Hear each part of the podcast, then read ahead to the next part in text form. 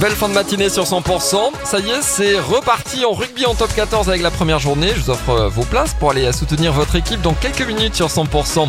11h, bienvenue. Les tubes et l'info, 100%. On prépare pour la suite des tubes, David Kushner ou encore les Simply Red sur 100%. L'info sur 100%, Margot Alix. Bonjour Margot. Bonjour Emmanuel, bonjour à tous. Grosse vague de chaleur dans les Pyrénées-Orientales ce week-end. Dès dimanche, Météo France annonce des températures caniculaires et des nuits tropicales à Perpignan. Le mercure devrait atteindre les 35 degrés en plein après-midi.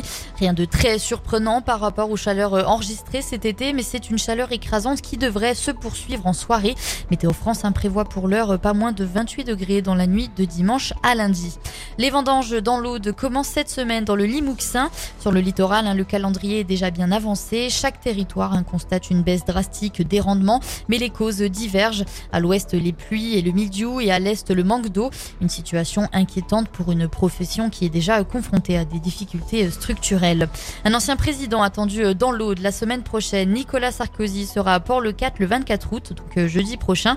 Il vient dédicacer son dernier livre. Ce sera à l'espace Henri Monfray de 17h à 19h. À Béziers, le bilan semble assez positif pour ces dernières semaines de la haute saison 2023. La restauration, l'hôtellerie de plein air affirme avoir rectifié le tir de juillet. Le 15 août a été particulièrement marqué hein, par une forte fréquentation et les professionnels du secteur espèrent avoir un grand final pour cette fin de saison estivale.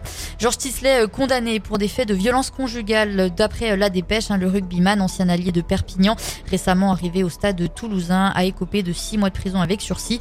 Il avait été placé en garde à vue la semaine dernière pour violence conjugale, des faits qu'il aurait reconnus.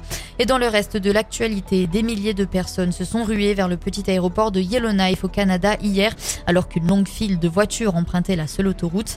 Les habitants fuient les feux de forêt qui menacent l'une des plus grandes villes du Grand Nord canadien.